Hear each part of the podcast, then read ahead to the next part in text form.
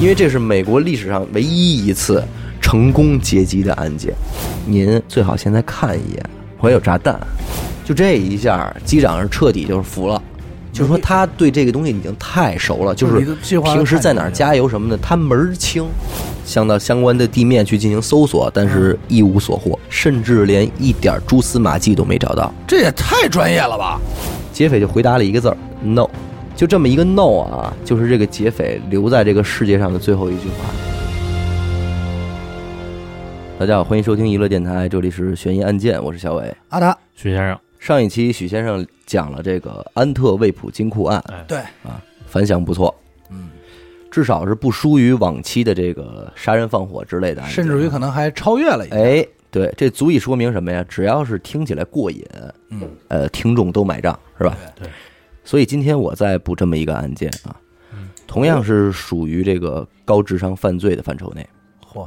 紧跟着他步伐呀，呃，对，咱们这个月嘛，就稍微松缓点儿吧，省得全都挤在这个杀人这一块儿。不是？那你压力给我了， 我哪儿那么多高智商犯罪啊？有，以后咱们就平均一点 儿，争取每个月呢，咱们哎有一期这个比较悬疑案轻件松，的哎这，种啊稍微的别那么沉重，行是吧？我杀人，你们继续，这次这个故事发生在哪儿呢？呃，美国，啊嗯，一九七一年的十一月二十四日啊，下午两点五十分，有一架西北航空公司的飞机从美国的这个波特兰飞往西雅图。其实这也讲理啊，就是西北航空公司嘛，就是了解点的听众大家都知道，这俩地儿都在这个美国的西北角，嗯，俩地儿离多远呢？一百七十多英里，换算成公里的话，大概是二百八十公里。好像是乘六点三吧，哎，不远，其实相当于从北京啊到石家庄这么一个距离。哎，差不多，对，二百多公里嘛，就这距离啊，要按咱们的想法，那基本上是没有飞机什么事儿，嗯，对吧？啊火车就办了。你像阿达这北京到石家庄，他也坐过，啊一日往返嘛，办事儿。就是对，往返一日，对，一俩小时加上到办事儿都够了，对对吧？但是人家毕竟是美国嘛，它到今天也是如此，就是航空方面它比较发达，像飞机型号啊、种类什么的也特别多。嗯，他们现在基本就是远地儿大飞机，近地儿小飞机啊，航班密集的就跟这个公共汽车是一样的。嗯，而今天的这个案件呢，就发生在这架飞机上嗯，啊，近飞地儿嗯机上哎，近地儿小飞机嘛，啊，像这距离啊，基本上小飞机也就够用了。这飞机有多小呢？嗯，整个飞机一共是六名机组成员，外加三十六名乘客，那真是小飞机哎，啊，倍儿小。而就是这么一个小飞机上啊嗯，诞生了轰动全美、十分具有传奇色彩的这么一起案件。啊这都不是说都市传说的量了，那这就得是美国传奇的量了。啊，嗯，这三十六名乘客里有这么一个乘客，上了飞机以后就直接坐在了整架飞机最后一排的一个位子上啊，啊。我也其实按理说这地儿啊，这种位子一般人不爱坐。啊，我就爱坐这儿，不，它一来是不舒服，对二来是它不安全，你知道吗？就在飞机的最后一排这块儿来你讲你，指的不安全是就是发生事故以后，这个尾先部，先先出事儿，哎，尾部容易出事儿嘛。但是我爱坐这儿，一般都人少嘛，没人选，嗯，然后再看这位乘客呢，他是什么呢？穿着一身黑色的呢子大衣，嗯啊，头上戴着一顶礼帽，手里还拎着这么一个皮包文化人啊，对，举止从容，甚至有些文雅，嗯俨然就是一个这个 gentleman 的装扮啊。嗯，但是你说这么体面的一个人，他干嘛坐这个最后一排来呀？就是按理说那肯定有目不的，差钱啊，是吧？应哎该就挑个好点儿、舒服点儿的地儿吧，但是这块儿我多说两句啊，嗯咱们今天这起案件的时间是一九七一年，啊，那个时候坐飞机这件事儿啊，对于美国人民来说也算是一件比较奢侈的事儿，啊，哎呃挺高级的，哎，高级的一种飞出行方式，嗯哎，所以说什么呀？不光是这位乘客有钱，基本上飞机上的其他乘客都有都挺有钱，就都不差钱儿，哎，都不差钱儿。也正因为如此呢，所以当时对于空姐儿的选拔，嗯，也是十分严格，嗯，哎，就你这个空姐儿的这个身高啊、相貌啊、皮肤啊、谈吐、学历啊，就真得是啊哎，你都得符合一定的标准，条顺盘亮哎那，种，才有资格做一名空姐。所以那那个时候美国的空姐儿当时都是基本上就是扒拉脑袋是一个，嗯就哦都是百里挑一大美人儿。牛逼，其实跟咱们国家一样，咱们国家搁十多年前，你那空姐儿一说这人是一空姐儿，那肯定也是一漂亮妞儿，那肯定是。对吧？其实现在也嗯也呃，好不，点，现在可不是了，现在反正歪瓜是是歪瓜裂枣儿也有，也。有柴火妞儿，也但有是柴火妞大儿几率嘛。哎，对对吧，相对来说，嗯。而当时美国这种小飞机啊，空姐儿的座位嗯也就通常被安排在这个最后一排。啊，哎，有这么一空姐座位。也就是说啊，咱们刚才说的这位绅士的男乘客紧挨着的座位，就是空姐儿的座位。啊，那咱们刚才说了，那会儿空姐儿她都是大美人儿嘛，那也挺哎，以所以就时不常的就有会有这种男乘客呀，他刻意的坐在这个位置上，就跟空姐儿搭了搭了话儿，是吧？贫会儿嘴之类的，说最近撩忙妹忙什么呢？有没有男朋友啊之类的？是哎是，就这类东西。我喜欢，所以按照这个思路呢，那他坐在这儿也就不稀奇了，嗯对吧？人家空姐儿归置完了东西之后，往后走回座位啊，嗯，往回走的路上就远远就看见这个这地儿坐着一人，心里就说说你操，讨 厌，说又又是来这套是吧？嗯骚扰我，弄我，哎，要要要弄我。那是没少被骚扰。呃，他肯定啊那肯定这这这捡多了，妈你们你你叉叉嘛那种，对你这给多少 钱？让你系安全带你不你不系系什么的，全是这种。不不不不是，你操他妈奔奔那儿去了，继续继续， 对，反正心心里琢磨着呢，这空姐儿呢也也就坐过去了。嗯，结果呢，飞机已经起飞了一会儿了。嗯，这位乘客完全没有跟这个空姐说话，哦，哎，只是礼貌的点点头什么的。那空装姐儿矜持，哎心里琢磨说：“你跟我这儿装什么没呀呀？你听对啊，你真行，这哥们嗯儿，这哥们儿是干嘛呢？坐着之后啊，点了一杯苏打水，点了一杯威士忌，啊，哎，就跟那儿自个儿就小酌，就品。哎，喝的差不多呢，还点根烟。”等会儿，哎飞机上能抽烟？哎，能抽，这咱说那会儿可以那会儿的飞机让抽烟，你你想我就出生早 了，对，晚了，你啊晚是了晚了，没赶上好时候。我就应该赶上能抽对烟，哎，那那会儿不违反规定，能抽，抽着抽着烟啊，嗯这哥们儿弹了一下烟灰，然后从兜里拿出了一张纸条，嗯，折叠的非常好，一看就是事先写好的那种啊，小锦囊哎，就递给了这个空姐儿。哦，空姐儿一看说：“哎，你啊小小丫子，要我微信号是哎，不你是？这是说我说什么来着？来了吧？哎，终于还盼到你还了，装呢，真是一看就没憋好屁。那最终还是被我的美色所迷倒，吸引了哎，然后拿过这张纸条，石就榴裙下，就给揣兜里了，因为就没想看。说白了就是，你无非也就是写个手机号啊什么的。啊我一，天收多少哎，这对，纸纸条啊？条我一天收多了，不就这点事儿吗？嗯结果他把纸条揣兜里的这个动作，反而让这个乘客愣了一下，他没想到，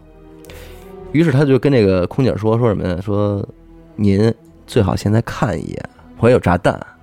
我操！等会儿吧，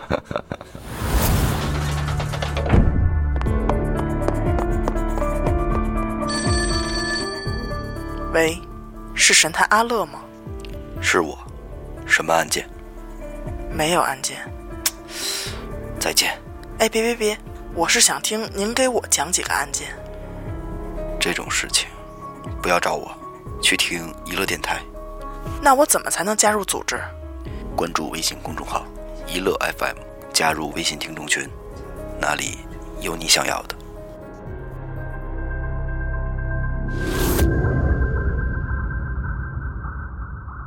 我这话一说完了，就空姐一下心里就紧了，啊，赶紧拿出纸条打开一看，上面写着：“我有炸弹，你就坐在这儿，别乱动。”哦，这看完之后，紧跟着这名乘客啊，就把自己的这个皮包敞开了一点，给这空姐看了一眼。啊，果不其然，里边一捆儿一捆儿的，还带着这个各种引线什么的呀，是个炸弹。那空姐处在这个时候，那肯定是宁可信其有啊，那肯定啊！对我操，没敢怠慢，而且神色也就是跟着一下就紧张起来了。嗯，但是这名乘客倒是一点儿也无所谓那种，就是特别从容啊，说小姐你不用紧张啊，你只需要把我的要求上报给机长就可以了，啊，你会没事儿的，啊。那空姐就说说那先生您到底想要什么呢？对啊，对吧？这哥们儿说你听好了啊，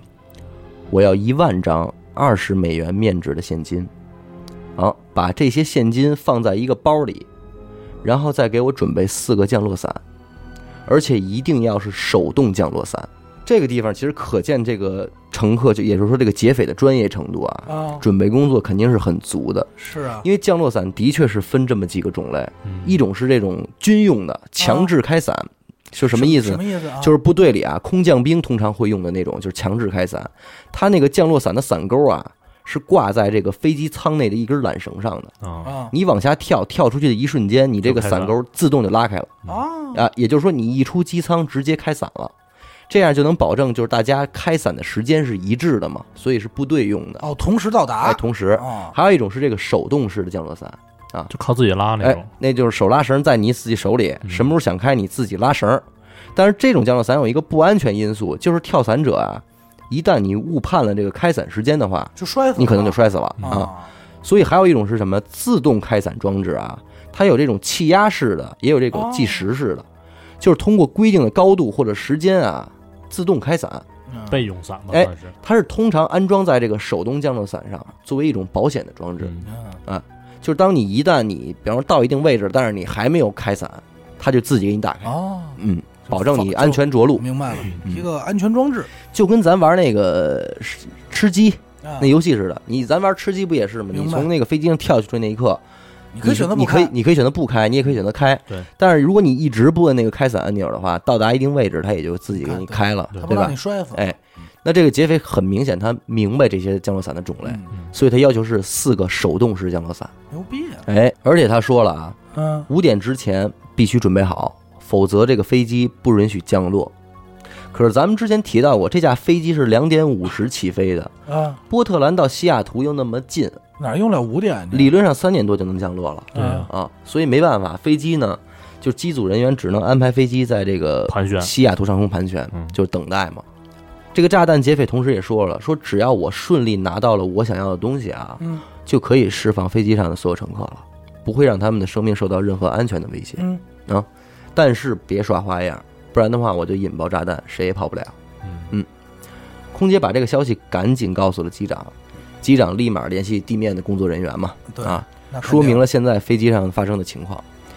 地面各方人员就开始集结，什么警察呀、FBI 呀，反正就就是是各方面大手吧，嗯哎，就这帮都大到神都到来场了了啊。嗯大家共同商讨之后，决定还是要先满足劫匪的要求，以飞机上的其他普通乘客的生命安全为主。嗯啊，于是开始准备这个劫匪需要的东西。飞机不能降落，那只能在原地转圈嘛。于是机组人员就开始安抚这个飞机上的其他乘客，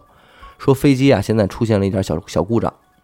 紧急处理之后，咱马上就能降落，大家不要慌张。哦，还都没敢没敢告诉大家没实没话，直不能说，说没直说，啊怕引起恐慌嘛。明白？空姐在汇报完了情况之后，也是又回到了座位上，坐回了这个劫匪的旁边。嚯，哎，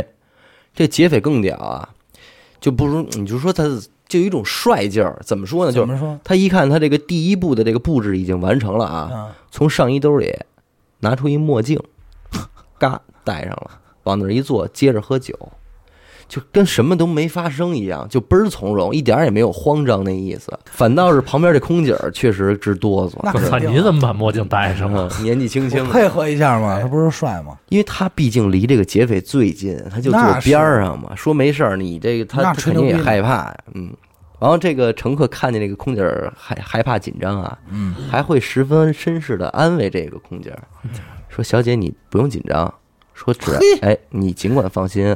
只要你配合我，我会让你安全的。”就这样劝这个小姐这，他妈劫匪行哈，还挺挺暖特暖别男，啊从容，一点儿没有紧暖张。啊男不是，一般劫匪可能都是这句话，嗯，是吗？你仔细想想，一般都会是这句话，但但是是他分你说使出来什不么一样状态说出是来，那肯定是，对不对嗯，让人玩儿就跟这谈笑风生啊，跟玩儿闹似这的。我跟你说，这有点那个《钥匙之王》那老夫那哎老劲有点老夫的意哦思。哦哦哦，哎就那个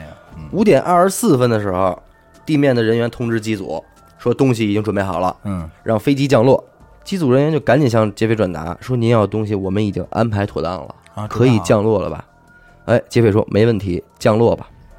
这么着，在五点四十分的时候，飞机降落在了西雅图的机场。嗯，飞机刚一落地，劫匪立刻向空姐布置要求：嗯首先，飞机必须开到西雅图机场最远的一个角落里，并且要关掉机舱内所有的灯，啊，啊，然后由西北航空公司的工作人员徒步将自己需要的东西带到飞机下面等候，嗯且只能是一个人过来。嗯，机长听完了也是一切照做啊，按照要求停好飞机，并且关上了所有的灯。嗯，不一会儿呢，这个西北航空公司的工作人员也很听话，带着东西就过来了。嗯，于是劫匪让空姐打开了飞机的后门，啊，让让空姐下去把这些东西拿上来。啊，临走之前还嘱咐空姐说：“记住我的话，别耍花样啊嘿，！”空姐呢，就是本来就害怕，也真是没敢耍什肯么定花样。听话呀，这听话哥我我也听话，哎真的人。命搭理呢就把这些东西就给拉上来了。嗯劫匪一看呢，说：“哎，四个降落伞外加一箱钱都到了，也很守承诺啊，嗯释放了飞机上的其他所有乘客，嗯并且还放了两名空姐儿，嗯，其中一个空姐就是一直坐在旁边这个，把他给放了。哎，特别绅士，讲理讲讲理理，就是你承都诺了吓成这样了，嗯赶紧回去吧。对哎，那这样一来呢，飞机上包括劫匪在内还剩下五个人，啊，五个人，三名驾驶人员和一名空姐儿，以及劫匪自己。嗯，然后这个劫匪就说啊，说现在马上给飞机加油。嗯好，机组人员安排地面工作人员马上给飞机加油。不一会儿油又加满了啊！嗯劫匪下令说，机长等三名驾驶人员立即起飞飞机，且不许从驾驶室里出来，不用讲，只有一名空姐儿。也就是说，只有空姐儿和劫匪两个人现在还在座位上，其他人就都是两个空间了。机长就问了，说：“那先生，咱们起飞以后往哪儿飞呀？”嗯劫匪说：“你先起飞啊，先往南飞就好了啊啊。”于是按照劫匪的要求，飞机再次起飞，并且向南飞去。嗯这个时候，劫匪把这个空姐叫来了，说：“来，小姐，说麻烦您告诉我，就说话非常客气啊，嗯说麻烦您告诉我这个飞机的后机舱门怎么打开。啊，嗯，这点要说啊，这个小飞机啊，由于年代问题，它版本很老，嗯它在这个飞机正后方正中间的位置有这么一个门是可以打开的，跟咱们今天所做的这些客机都不一样都不一样。啊。对，而且一般的乘客其实是不知道飞机的正后方有这么一个门儿的啊，但是这个劫匪知道，正后方，对，正后那方就说明他对这个机型儿也了解，很了解，对啊，他这个劫匪知道这些，他问这个飞空姐儿这个门怎么开。空姐一听说说说飞先生这个门是不能开的，尤其是在飞行的时候，打开这个门会非常的危险。嗯，这劫匪一听就笑了，说你你不懂，你不懂啊，哎，你不懂，你不知道这个事儿。说没关系，你就告诉我怎么开就好了，其余的你不用管啊。这个空姐虽然很害怕呢，但是还是照做了。嗯服从命令。哎，告诉他怎么先怎么着，再怎么着打开这个舱门。然后劫匪说：“OK，说你的任务呢完成了，现在你也去到驾驶室，没有我的命令不许出来。嗯”那到此为止，飞机上的其他四名机组人员就全部在前面的这个驾驶室里了，嗯，只有劫匪一个人在后面。嗯，当时也没有什么监控之类的，那劫匪在后面干什么，其实没有人知道了，对啊，对吧？两边能够沟通的方式只有就是飞机上的那个对讲电话了嘛。嗯然后劫匪呢又再次向机组人员下令，飞机现在往南部的墨西哥城开始飞行。墨西哥，哎，飞机的高度不可以高过一万英尺，机翼下调十五度，飞行速度不可以超过一百五十节。这也太专业了吧？这一系列命令传达下来的时候，机长就十分懵逼啊，啊说你这个你这比我会的多了对快，太专业要不你了，自己开了，啊，真是就差他自己开了。咱们大概可以翻译一下啊。飞机的高度不可以超过一万英尺，那大概就是三千米左右，嗯，这样一个高度，嗯，正常飞机的飞行高度大概是三万英尺，也就是八千到一万米左右。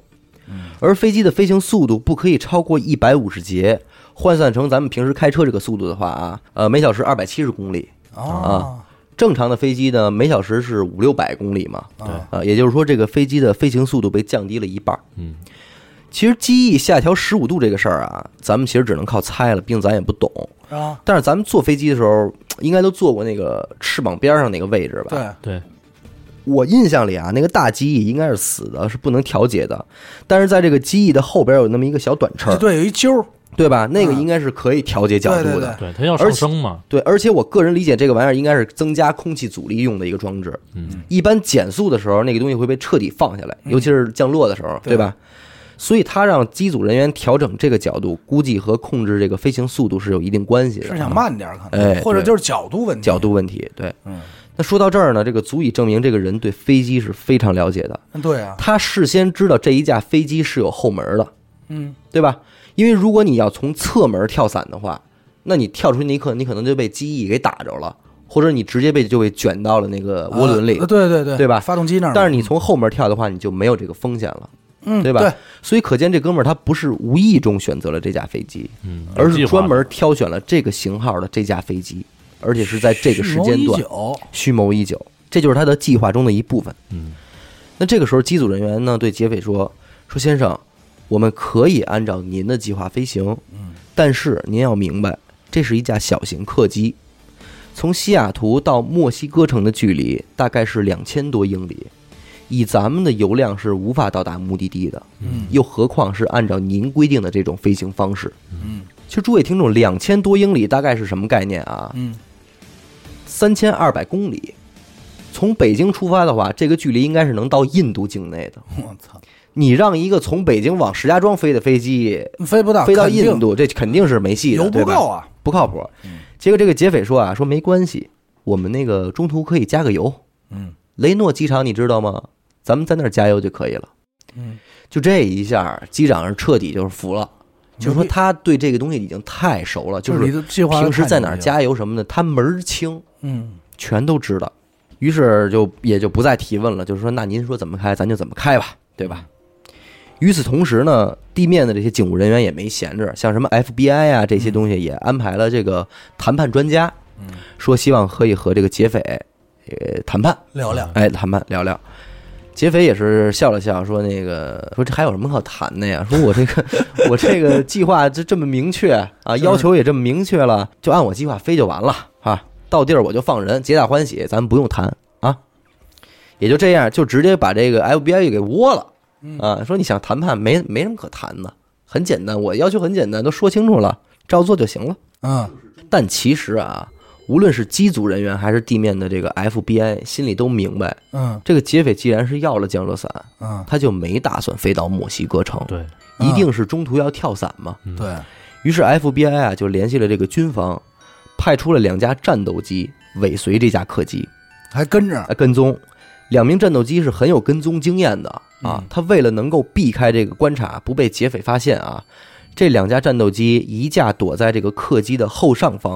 啊，一架躲在后下方。这个角度跟踪的话，你是不可能被看到的。盲区，盲区，对，就这是你一个肉视觉眼盲区肉眼是不好看呃，，的，对对，而且当天的这个天气条件不是很好，嗯，就是有浓雾。哎呦，那你这样一来的话，就更加有利于这个战斗机隐蔽了。对，对，人家而是拿雷达侦测是吧啊，？对，而且其实当天啊，还不止这两架战斗机，有一些正在周围啊执行其他任务的一些飞机，听说这个消息之后也都踪过来了，嗯，就是说咱们一块儿就帮悄悄的忙哎啊跟着他，这意思。所以当时跟踪这个飞机的一共有五架飞机，就五架飞机都在跟踪这架小型客机。目的就是什么呢？想看他什么时候跳伞，记录他这个跳伞的位置，这样他等他跳完落地之后，直接下去就能逮捕他。哦对吧嗯回过头来再说机组人员啊，其实这个时候心情很复杂。嗯，是他既然是要了降落伞，那他肯定是要跳伞。对，但有一个问题啊，丫只要了四个降落伞。飞机上有五个人，对，这个时候啊飞机上一共有五个人，那谁跳谁不跳啊？都觉着什么呀？就是可别是自己嗯啊，可别给自己给玩死。正琢磨着呢，机长就发现这个仪表盘上有一个灯亮了。这个灯一亮，就说明啊，飞机的后舱门已经被打开了。开了，哎，开了。机长这时候看了一眼表，是当晚的八点整。嗯于是机长拿起这个手台就问劫匪说：“先生，有什么需要我们帮助的吗嗯？”劫匪就回答了一个字儿：“no。嗯”就这么一个 “no” 啊，就是这个劫匪留在这个世界上的最后一句话。世界上世界上八点二十四分的时候，机长就觉得这个飞机明显的抖动了一下，心说：“嗯，可能跳伞了，他可能已经跳下去了。”但是也没敢马上到后面去查看，甚至都没敢再多问一句。嗯啊，始终就这么老老实实的开着这个飞机，一直到了十点多的时候，飞机开到了咱们之前说的那个要加油的机场，嗯雷诺机场啊。他落地之后才敢打开驾驶室的门儿向后看一眼，而这个时候后面已经一个人都没有了，空空如也。钱没有了，降落伞只剩下了两个，除此之外呢，就剩下了一条领带哼，这也是这个劫匪能留给警方的唯一一个证据了，贴身物品的啊。打开剩下的两个降落伞之后，发现啊，降落伞的绳子都被他割断了。割断了，哎，割断了。他可能就警方分析啊，他可能是需要这个绳子把这些钱啊和这个箱子什捆么上捆在身上，哦，不然的话他跳伞不方便嘛。哦，哎，这样他方便操作。也是也不少钱呢。对操但是后边这个跟踪的五架飞机啊，没有一个人看到他跳伞了，都不知道他什么时候跳的伞。哈，这个很有可能跟当天的浓雾天气有很大原哦，因。就有就关系就这一瞬间就没哎，找对对，着对，所以后来警方也就只能根据机长当时记录的这个飞机抖动这一下的时间，来判断他是什么时候跳的伞。嗯，于是警方派出大批的警力啊，就开始根据这个点，向到相关的地面去进行搜索，但是一无所获，甚至连一点蛛丝马迹都没找到。这一搜啊，到今天为止将近五十年了，始终没有突破的线索。也没有任何找着任何东西。没错，回过头来咱们再说这个降落伞啊，其实这也是这个劫匪非常高明的一个地方，嗯因为飞机上包括劫匪在内一共五个人，嗯但是他却要了四个降落伞，啊这一来就会给警方的判断带来一个难题，嗯，因为如果他只要了一个降落伞的话，那么很明显就是劫匪自己要逃跑，对啊，对对吧？这样的话呢，FBI 很有可能就给这个降落伞做一些这个手脚。嗯，嗯让他跳伞的时候失误，甚至摔死，对吧？如果他要了五个降落伞呢，那很明显是所有人员都要跳伞。嗯，那这样一来的话，警方也能判断出他的意图，然后做出下一步的安排嘛。嗯可是他偏偏要了四个，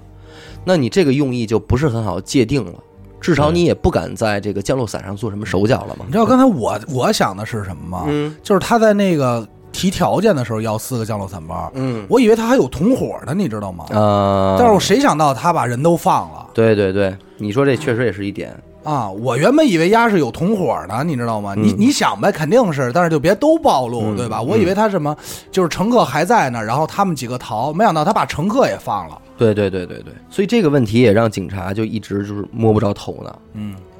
反正这个新闻最后一爆出来啊，轰动全美了。那肯定啊！对我，操，不管是 FBI 啊、军方以及社会上的其他组织，全都冲上来了，就是自发的进行搜索，就这事儿太找这个牛人逼了嗯成为一事儿了，你知道吗？而且以推测的跳伞位置为圆心啊，无限的扩大搜索范围，嗯，遇山搜山，遇水搜水， 就是见着水就潜到水底去搜什么的，嗯就是挖地三尺的那种级别的搜索，但是始终没有什么突破。不过也不是警方一点线索都没有，因为根据这个航空公司的购票记录啊，嗯是可以发现这个人的年龄大概是四十岁往上，嗯，嗯身高一米八零，那挺高还哎，登记的名字叫做 Dan Cooper。啊，当然啊，大几率这是一个假名字，嗯嗯，哎，那会儿应该也不像咱们现在说买机哦票这么没有严苛，没是有吧嗯没有，，完全没有。假证件很正呃常，而且很搞笑的是，Dan Cooper 这个名字啊是美国当时一本漫画，主要是讲一个非常厉害的这个跳伞飞行员英雄的名字哦，啊，他留的是这个名字。艺名儿艺名儿操然后紧接着呢，就警方就开始搜寻这个飞机上的指纹。经过对所有的指纹进行排查之后，发现这个人没有留下任何指纹。当时 DNA 技术也没有很普遍嘛，嗯嗯就是刑侦的时候也不会用到这些。嗯几年之后，技术进步了，警方开始检测这个劫匪就是唯唯一留下的这条领带，嗯，果然发现了一些 DNA，嗯但其实也没有什么意义，对，因为你记既没有其他的样本可以进行比对，对啊，也不能确定这个 DNA 就是劫匪本人的，嗯对吧？对。后来警方在跳伞地点附近的村子里边就进行这个调查的时候，嗯找到了一个人，嗯这个人的名字叫 D.B. Cooper，啊嗯这个全名啊，他叫丹尼尔·库珀，不是咱们之前说的那个叫丹·库珀。嗯，后来经过排查，也确实洗脱了这个人的嫌疑。也不是他，对，可是当时抓捕这个 D.B. Cooper 的时候，这个报道嗯是轰动全美的，就认为抓住这个人了。嗯，所以到最后，美国民众都始终记住了一个人名，就叫 D.B. Cooper，这就是一认为个传是说刮住了，成为了一个传说。对哎，全美传奇的一个人名。后来在美剧《越狱》里边，嗯，对我刚想说这个呢，对吧嗯， D.B. Cooper 这个角色实际上就是沿用的这个案件的这个主人公，对，的故事哦放在了这个美剧里，成为了一个角色。其实警方也不是一点方法也没有，因为毕竟呢，劫匪还带走了钱。对，当时在为劫匪准备这个现金的时候，警方是记录了每一张钞票上的编号的。嗯嗯这样一来就是什么呀？一旦这些钱在市面上进行了流通，进入到了银行，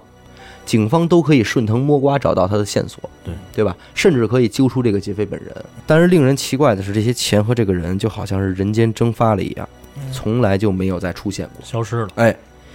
大概是九年之后吧，然后有一个八岁的男孩在哥伦比亚河边上露营的时候，嗯在河边的淤泥里发现了三捆钱。嗯，这个钱币本身已经被严重腐蚀过了，嗯，就没法用，哎，但是通过钱上的编号，可以确定的是，这些钱就是当年被 D.B. Cooper 带走的钱里的一部分。至此，这个案件也就没有再有过任何新的线索了。嗯啊，不过正因为发现了这些钱啊，并且市面上也没有再发现其他流通的钱，所以有人就判断啊，说这个人已经死了，嗯，对他已经摔死了，不然的话他不可能不去花这些钱。对啊，是？吧？很有可能说他就是当时他跳伞的时候他失败了，摔死在了某个地方，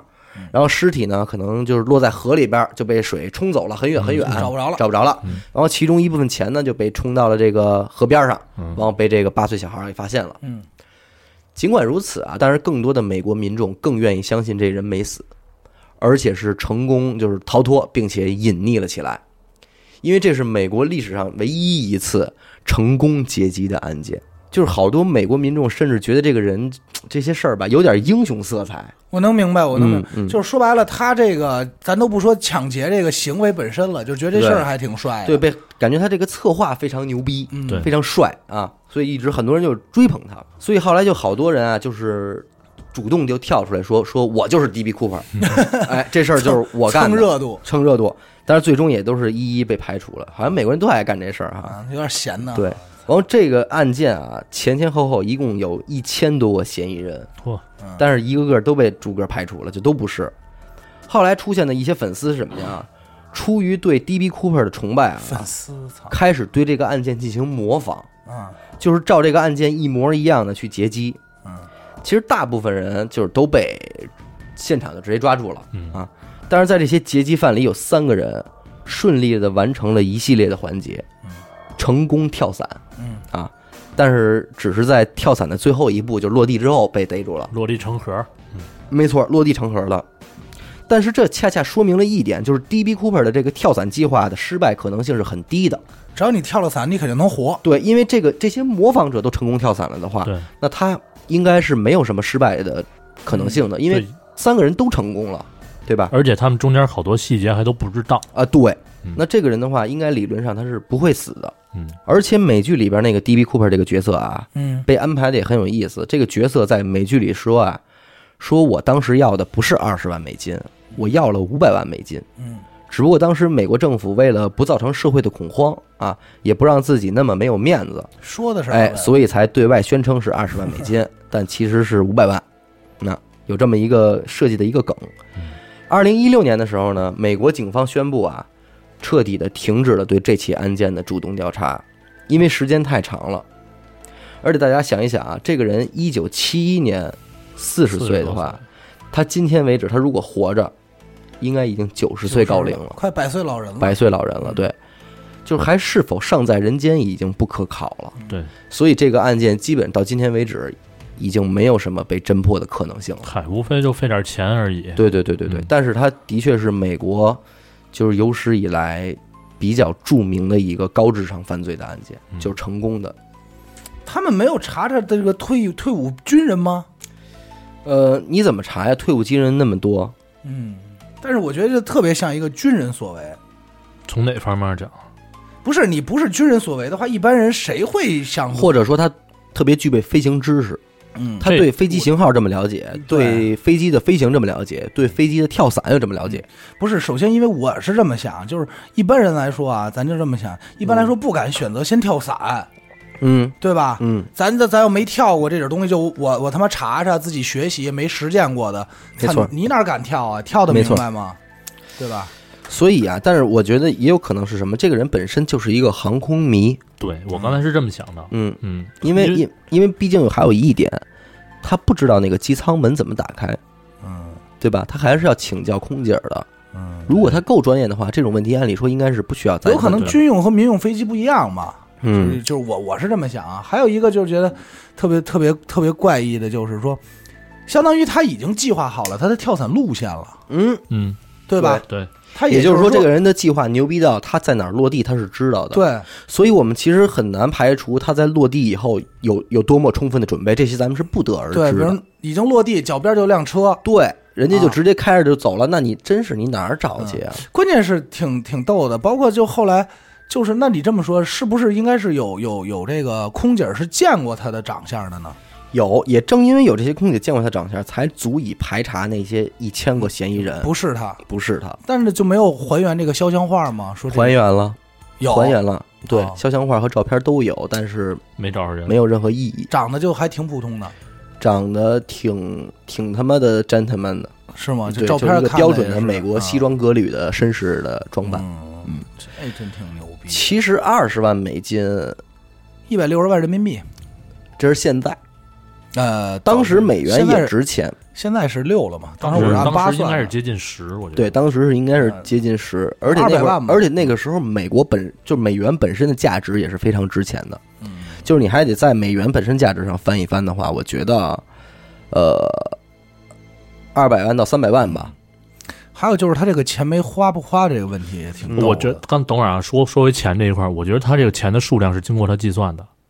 你觉得它能够携带的，是吧？对对，携带可是有一点，点啊，货币的分量取决于什么呀、你你因为货币还有面值一说呢，它为什么不要一百元一张的呢？因为呃比较好追查吧。我觉得它没有理由不要一百元一张的，可不能是面值小，流通快，流通快。对，比如说啊，他这种流通可以没准在什么自但动是贩卖机、几十年的时间都没有发现过。自动贩卖机这种，不是你自动贩卖嗯机最终，只要你这个钱进入了市场，一定会进入银行的。我明白你意思，不是，嗯我只是在想一个问题，就是说他他至少要这种小面额的，咱们都说了，他也很有可能大几率就是他准备的很得体，就是下下下了飞落地以后直接开车就走了，或者已经安排好下一步计划，就是他很有以很有可能当天就已经不在美国境内了。嗯嗯，那当然有可能。对吧？当就然有可能嗯是比如说啊，咱这么说，如果他在美国周边的国家，那可能还会有几率逮着他。如果我个人推测的话，从它西北的位置的话，如果它落地以后，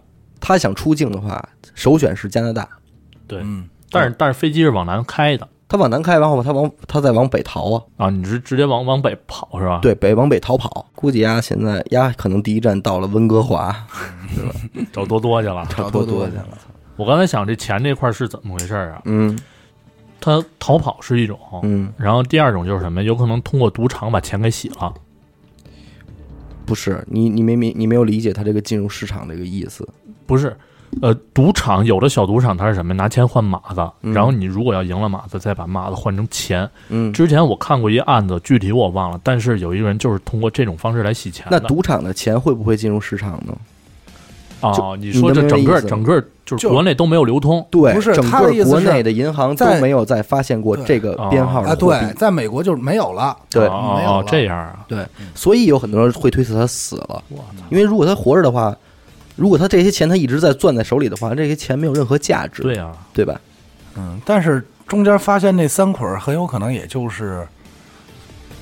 飞行过程空中掉掉落了了，嗯对对，没绑好。啊，对，说到这个飞行过程啊，我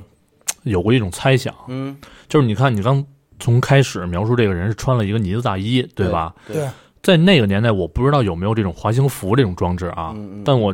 我猜测他有可能里边会穿着这种类似的衣服。就跟那然后飞鼠似的那个。对对对，跳下飞机之后啊，啊嗯，他之前不是选择两个降落伞吗？对嗯我觉得有可能就是类，就是让自己穿着这身衣服，尽可能滑得更远，嗯飞得更远，嗯逃过这个侦测范围。其实我觉得也很有这种可能，因为想五架飞机跟踪他，嗯，他跳下去的那一瞬间，即便你看不到的话，他开伞这个这个目标还是挺大的，对我个人感觉，对对对，对吧所以说这个滑行的越远，嗯，因为咱都知道看过那种滑行滑行的视频嘛，其实速度很快，嗯，就是你飘得远的话，能逃过这个其他的飞机的侦察范围。但是有一点不现实，兄弟们。嗯，如果他穿滑行服的话，他身上捆不了那么多东西，这东西就对他来说，它打不开了。这个不是不是太精密了有他点。这具体是怎么着，还得看他操作。如果要全贴身呢，外边再裹一层衣服呢？他跳伞，他从后门飞嘛，嗯，跳下去之后往飞机的后方飞，也有可能说就是他一瞬间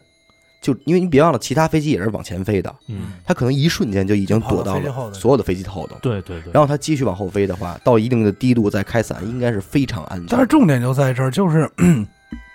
飞机这东西啊，嗯这几个飞机跟踪他，然后隐蔽，嗯，肯定保证的状态是你看不见我，嗯对吧？那对他们怎么探测这个飞机？通过雷达嗯，啊不是他那个他那个角度是能够肉眼看到，能看见的是吧？对对对，啊他们是希望通过肉眼观察，啊！但是当天的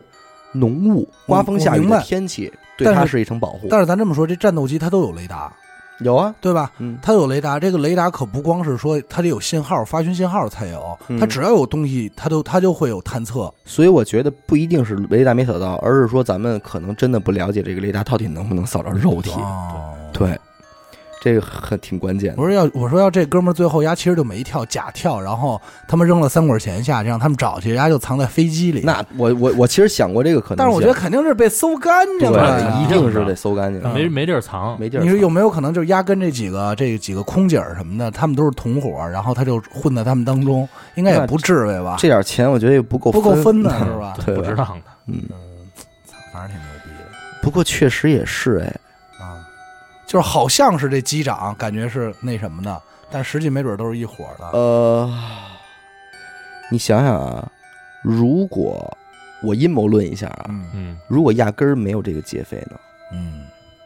你能明白我的意思吗？但空姐儿应该是下飞机那空姐儿看见了是吧？不，我的意思是，如果是这六名机组人员合伙编的编的这么一个故事呢，因为全程没有 FBI 的人，那不对，如果是这样的话，有可能啊。但是如果是这样的话，至少他们能看见落地的降落伞包吧？落地的降落伞包是什么意思？就是是这样，他开开机门以后，他不是要了四个吗？他有嗯两个扔出去吧，嗯，对对吧？他得扔出去。然后这钱他们可以没准随哦，对身他藏着。钱也没地儿搁哈啊，这还是有有有问题。对，